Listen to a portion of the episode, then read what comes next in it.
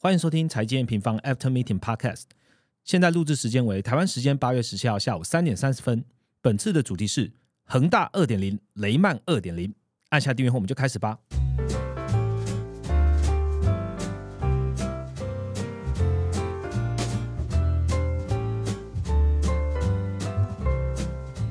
Hello，大家好，我是财经验方的 Roger。开头呢，先讲最重要的事了。不知道大家最近有没有发现，M 平方的网站呢有一个大改版哦。我们也上线了全新的这个工具箱，还有收藏仪表板。那这些这些的改变呢，其实也都是为了 M 平方在八月。我们正式的走向海外了，我们的英文的订阅呢，在海外正式的开启喽。那对台湾的用户有什么好处呢？我们回馈这七年来哈陪伴 N 平方的朋友，所以我们也举办了中文站唯一的这个期间限定超值订阅方案。现在呢，你只要加入 MM Prime 年缴方案呢，我们就额外送你一个月的使用权益哦。那直接省将近两千元台币两千元，那我们还赠送这个专属的懒人投资仪表板，还有全球财经日历给你。那不限定是新户哦，如果你是这个 Pro 或是月缴的会员呢，也可以直接升级。那享有价格上的优惠以外呢，也可以使用我们未来不断新上线的最新功能哦。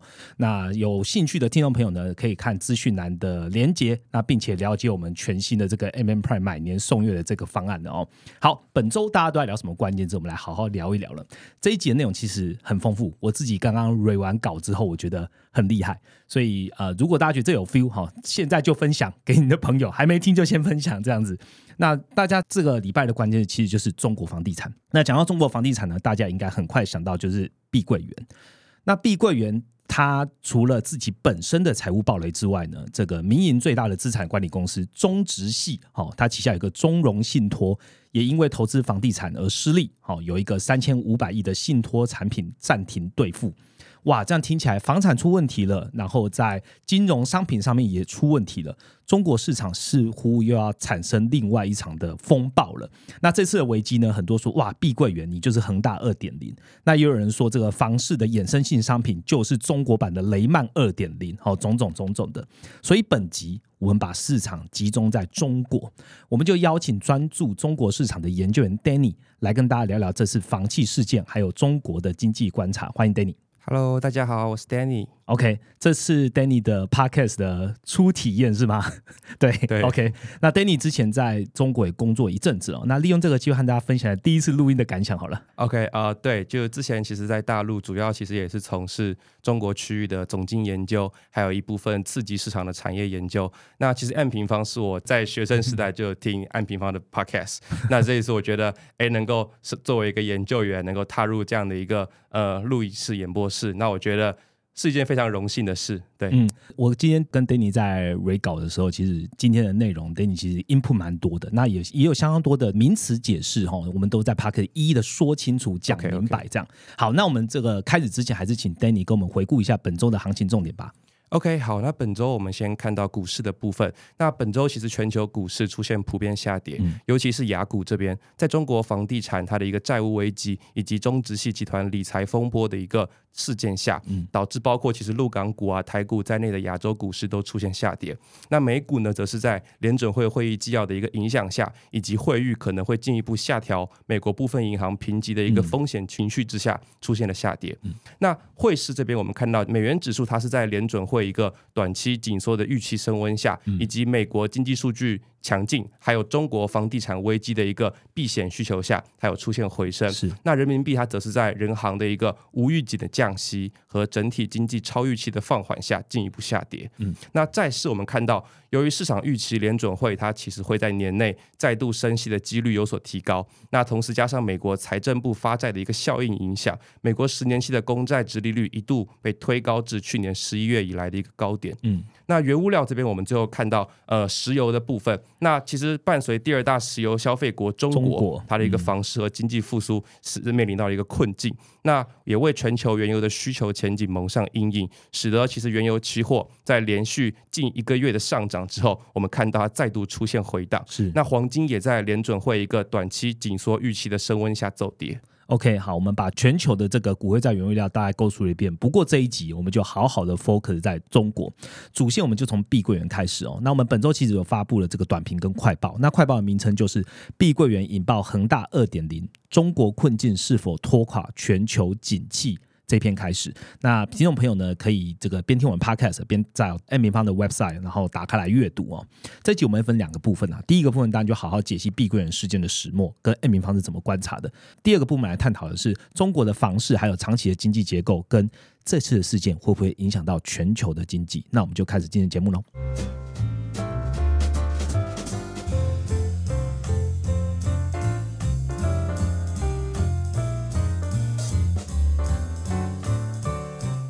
好的，马上进入我们第一个事件，就从碧桂园开始。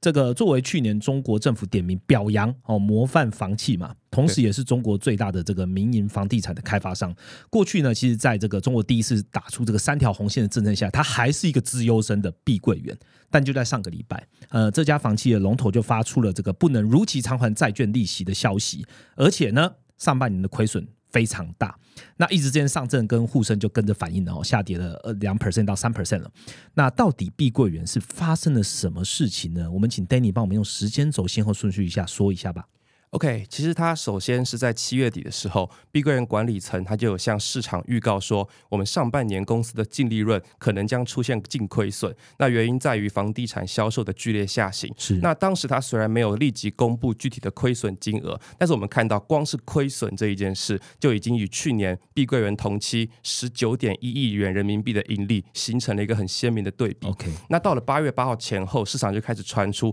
哎，碧桂园好像没有办法去如期偿还两。两笔本来应该在八月六号要去支付的国际债券利息，那合计大概两千多万美元。随后管理层他就在八月十号正式公布了他们上半年的亏损金额，他们的亏损达到四百五十到五百五十亿人民币。OK，基本就是亏掉了四分之一的股本，还是亏损很多哎。对对对，那其实同时呢，他们在公告里也向市场证实。我们公司目前除了房地产销售恶化以外，公司的一个再融资能力也出现问题，并且面临一个非常大的一个阶段性的流动性压力。那基本这个公告算是坐实了他之前债务清偿能力恶化的问题。OK，那我们来接来问哦，碧桂园在去年这个房产三支箭哦，中国也救了这个房产嘛？房产三支箭底下，它真的是少数啊挺过这个流动性紧张的这个开发商了。对，但今年看起来就是再度恶化嘛，而且是。极 dramatically 的转变，那请 Danny 先跟听众朋友说明一下，什么是房产三支箭，以及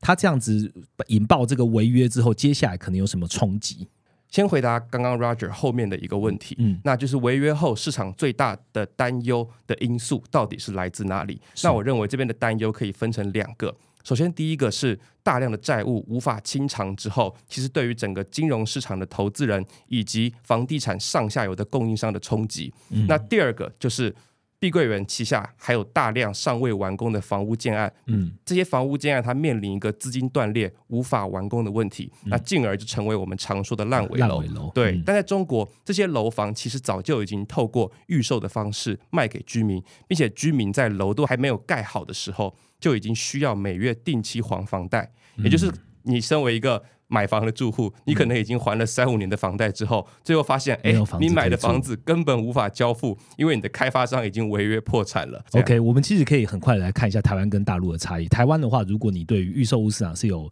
是有心得的，你大概知道，台湾基本上你买这个预售，它只要要你前期付所谓的工程期款，工程期款可能就是总 total 房价的可能一成或是两成。那这工程期款你在支付的同时，它是因为根据你的楼完成到哪里，它就会收不同的工程期款。但是这些期款都还是属于信托的状态，也就是说你的开发商它是阶段性才会拿到钱。那只要房子盖好的当下，你才会跟银行贷款把钱付给了这些开发商。这个时候才完成了这样的一个交易，也就是说，中国其实很早很早，开发商就已经拿到了钱，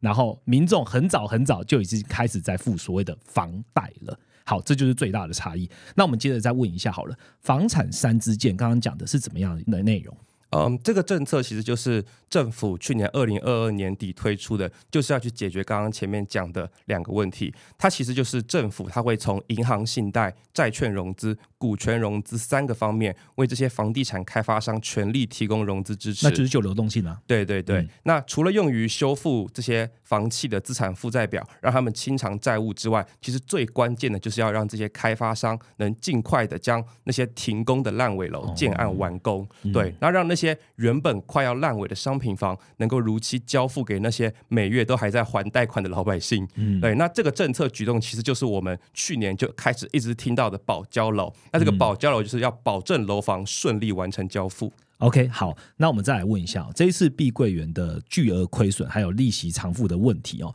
很多人在问，就是恒大二点零啊，哦，那这次的碧桂园相较于恒大，Danny 的研究，它有什么相同点或不同点之处吗？我们要怎么看后续的发展？OK，那其实就如前面所说的，恒大跟碧桂园两间公司，他们都是因为流动性紧张，导致无法偿还债务，同时也无法去如期完工那些已经预售出去的房屋建案。是但是两者存在两个非常大的差异。那我们首先先看第一点，呃，碧桂园的财务体制其实相对于恒大来说是比较稳健的，嗯无论是从总负债还是还款压力较高的流动性负债，碧桂园均远低于恒大。同时呢，碧桂园账面上充足的一个现金流，也让它的速动比率以等一些这种关键的偿债指标，指标对，嗯其实显著优于恒大集团。那整体的财务体制是比较稳健的。那这也是为什么碧桂园可以在去年众多房企相继暴雷的时候，它依然能够去维持一个哎相对优秀的财务表现，并且提前一年完成这个政府三道红线的标准。嗯，对。那这边就是可以谈一下说，哎，什么是三道红线？可以再跟听众朋友们提醒一下，其实就是二零二零年底政府它对于房地产开发商的一个财务比率要求，它就是说你在剔除了预售款项后，资产负债率不能超过百分之七十。净负债率不能超过百分之一百，现金短债比大于一。如果你能够满足这样的一个要求，你就可以去成为政府认证的所谓的模范房企。其实它的三道红线，政府当时的目的是要让你这些房企更有财务纪律，对对对。嗯要要降低这个流动性的风险的。对 OK 好，那我们接着来看这个，我们如果去对比两者的一个流动负债的债务结构，我们会发现。恒大债务它其实主要涉及的是上游供应商的各种应付账款以及银行和债券投资人的各种有息负债。那这样的一个负债结构，就会让恒大在当时全面违约的时候带来非常高的系统性风险。但我们反观碧桂园的负债，其实主要来自于那些还没有交付的预售屋资产，那在它的财报里就会以合约负债的方式呈现。那这样的一个情况，就让我们看到说，其实呃，碧桂园它对于金融市场投资人和上游供应商的债务比率比恒大要低很多。这也是为什么我们会说碧桂园这一次的一个事件，它的波及范围其实是相对可控哦，等于是说恒大它现在欠的钱，其实是上游那些已经呃供应商，对，他欠这些供应商的钱，所以他立马等于是一个费用要偿还。对对对，但是碧桂园其实是来自于未支付的预售房屋，那也就是跟市场需求有关，对，所以他也没有欠上面那么多，他也没有欠上游那么多钱，他主要就是这些未支付的，所以相对来讲其实比较可控。没错，而且它其实欠金融市场投资人的钱也没有恒大那么多。OK，好，那再来，我们就是看到他们第二个差异点，就是恒大跟碧桂园事件爆发的当下，整体中国利率环境其实是不同的。OK，相较于二零二一年的恒大，碧桂园当前正处在一个比较宽松的利率环境。我们看到中国它的一般贷款加权利率已经从二零二一年 Q 三，就是恒大暴雷的时候。百分之五点三的一个相对高点，快速下降至二零二三年 Q 一四点五趴的一个水平。那我们预计说，其实，在 Q two 到 Q 三之间，伴随人民银行一系列这种降准降息的动作，这样的一个基准利率，它其实会去进一步的下降。嗯，那除此之外呢？这边还可以跟大家其实分享一个还比较有趣的故事，嗯就是我们如果看一些新闻报道，我们会发现说，哎，碧桂园他手上未完工的建案是恒大集团的四倍。那为什么碧桂园它是吧？手上那么多啊？对啊，它为什么会有这么多的没有完工的项目呢？但其实这里面有一部分原因就来自于前两年以恒大为代表的这种众多房企，他们暴雷之后，他们出现了很多大量的烂尾楼。那像碧桂园这种在当时被政府认证是模范生，对，嗯资优生模范房地产开发商的公司，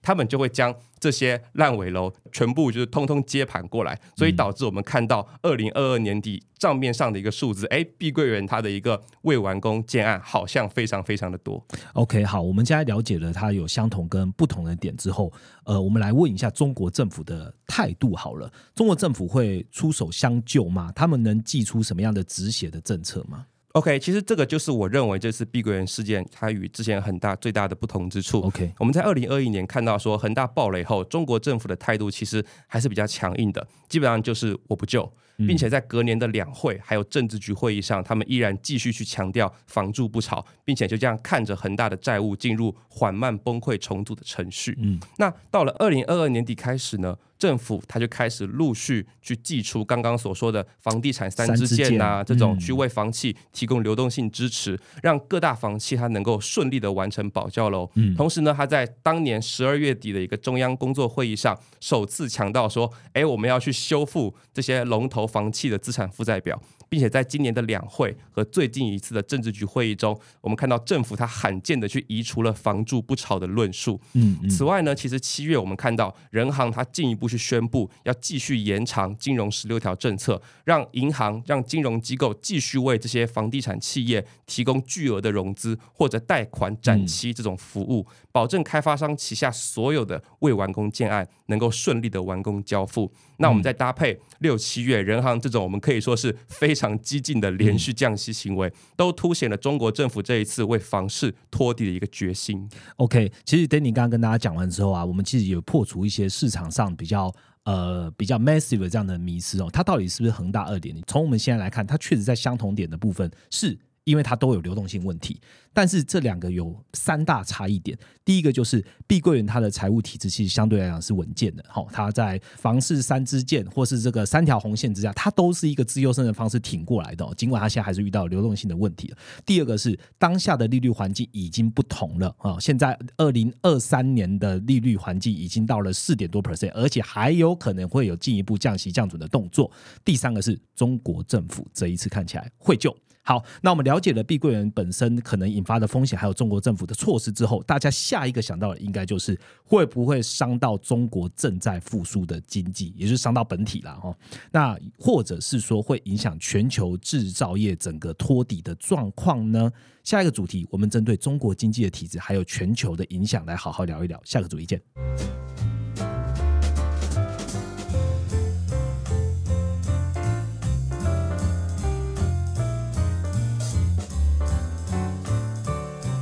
好的，马上到我们第二个主题，这个主题来聊聊中国经济哦。大家还记得这个零八年的次贷风暴吗？那虽然次贷风暴大家知道房企的状况是核心，好一样是供需问题，但是呢，星星之火足以燎原，却是围绕房企的衍生性金融商品。那这就要带到中国最大的民营资产管理公司中植系。中植系这一次呢，也接连出现了暴雷的事件。那 Danny 和大家分享一下你的流动性观察吧。OK，呃，其实我觉得说这一次以中植系集团为代表的一个理财风波暴雷的事件，其实我们不能把它当做一个单一的事件去分析。中国它在二零二二年其实就已经陆续开始出现各种理财产品价值大幅回撤的消息。哦，他们背后共同的原因就是这些理财产品他们的投资组合当中都存在着两大铺险领域，一个是我们前面提到的房企债务，另一个就是城投债券。所以不止房企。对对对，还有一个城投债券。那首先我们看到房企债券，那其实在之前中国房地产的一段野蛮成长时期，我们发现说其实。房地产的债券对于这些信托理财机构来说是非常优质的投资标的。嗯，那这些机构也一度是房地产产业非常重要的资金来源。嗯，但二零二一到二零二三年，我们看到以恒大、碧桂园为代表的房企，他们接连出现债务违约、流动性紧张的问题，导致许多财富管理公司在这个部分出现了大量的一个铺险敞口。嗯。那我们再来看到第二个部分，城投债券。哎，什么是城投债券？城投债它就是地方政府，它会透过设立一家所谓的城投公司，去发行城投债券，去向银行或者是向其他金融机构进行融资。哎，这我想问一下，那跟台湾的地方政府会发债有什么不一样？OK，这里其实有一个差别，就是在于台湾地方政府发的债，我们是叫政府公债，哦，是但公债。对，但城投债严格意义上它不属于政府公债。，OK，因为它城投公司它是属于政府设立的一间民营性质的公司，OK，那地方政府呢，通常会将他们手中国有土地的所有权转移到这家城投公司，作为这家城投公司他们发债融资的担保品。OK，那同时呢，当这些土地他们的一个所有权卖给各卖给各家房地产开发商的时候，这样的一个收入也会转移到城投公司的名下。哇，那这家城投公司的量体很大，因为它承接了政府的土地，哎，对对对，没错。所以这也是为什么之前市场上一直有一个所谓城投债永远不会倒的神话。OK 因为后面它就是有这种政府的信用背书和土地价值的担保。嗯，那同时对于地方政府而言，这样的一个举动也可以让地方政府在不提高财政赤字的一个前提下，快速取得基建所需的资金，形成变相的加杠杆，就成为我们最近一直听到的地方隐性债务。OK，好，那过往呢，这类债券它因为背后拥有政府信用和土地价值的背书，它也深受财富管理公司的喜爱。嗯但现在随着开发商他们投资购地的意愿下降，没人买地了。连地都不买了。对，所以城投公司它的现金流和再融资能力能力就会出现恶化。那城投债的一个信用评级也会跟随下降，它的一个偿付问题就慢慢的浮出水面，成为各大理财产品的一个风险敞口。这就是为什么最近也看到很多中国的这些地方政府他们在讲说他们的城投债出了问题，这些城投公司有些快要倒闭，也就是因为这样的状况出现。对对对，没错。好那我们接下来聊的是中融信托好了。OK OK，那其实就以中植系旗下的这家中融信托公司为例，我们如果翻开他们公司二零二二年的财报，我们会发现公司发行的理财产品中，光是房地产还有城投基建相关的债务，在投资组合中占比就高达近百分之二十。OK，那我们认为，其实这个现象它可能广泛存在于当前中国众多的财富管理公司中，并非仅限于中融信托一家公司。所以，这将是中国财富管理市场未来需要去持续面临到的风险问题。OK，好，那我们把这个从微观再看到宏观一些哦。我们近期观察到了，中国也也发布了这个月中数据哦，看起来不用讲了，就是也不是太好。那再看到中长期再拉长一点，我们也曾经发布一篇快报，这篇快报是呃名称是写在中国二十大后旧问题与新困境的两难。那本周暴雷事件连环发布之后呢，Danny 可以跟大家分享一下，你从中国看到哪些中期的经济结构问题也慢慢在浮现吗？那我相信有看我们短评或快报的听众朋友，其实已经知道。这次的月中数据可以说是相当不如预期，嗯尤其是在房地产的部分，嗯无论是开发投资还是商品房的销售，都出现了非常大幅度的恶化。嗯那这里呢，其实就隐含了一些中国经济的一个长线结构问题。嗯我们可以看到，中国它从二零零一年加入 WTO 后，可以说真的是创造了所谓的经济增长奇迹。但是这个增长的背后一直存在一个结构上的隐忧，就是它的增长引擎太过依赖于房地产和政府基建为主的投资，嗯居民的内需消费反而长期在 GDP 中占比不高。所以每当中国经济疲软的时候，政府第一个选择就是刺激房地产开发商的投资，同时自己这边。利用财政扩张的方式，大型基建、嗯去拉动中国整体的一个投资需求刺。激投资项就对了。，嗯对对对，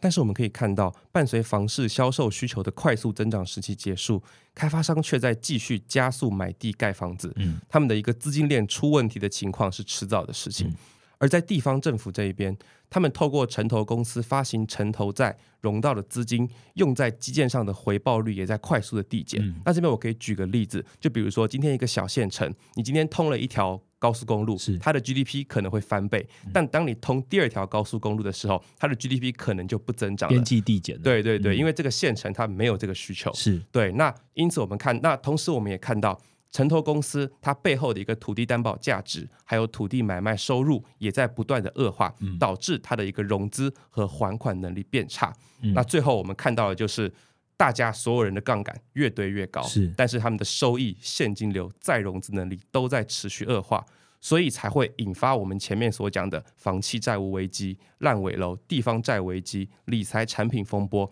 那这些事件的背后，其实就是中国长期以来的一个经济结构问题。OK，我有看到那个呃，Bloomberg 好像有也是写一个中国，他是说现在中国正按下了一个恐慌的一个 trigger。那其实有点像是 Danny 刚刚提到的，它慢慢的杠杆越堆越高之后，当一个爆掉的时候，它的连环爆的状态是现在看起来难以估计的。因为毕竟呃总金这件事情，我们看的还是全球的 view。我们从前面聊到现在，大部分讲的都是中国的经济。不过中国毕竟是全球的商品消费大国，同时也是全球制造业最关键的 key player。那 Danny，你现在觉得这个事件会不会影响到全球的经济呢？OK，我觉得就像刚刚 Roger 前面讲的，中国它毕竟是一个商品消费大国，它在全球的一个体量是我们无法忽视的。所以其实中国境内内需的疲弱，其实也是导致这一次我们说全球制造业周期复苏趋势更偏向 U 型而非 V 转的一个一个原因。嗯，对。当然我们也可以看到，其实呃相对比较积极、比较乐观的一面，嗯，就是我们看到说。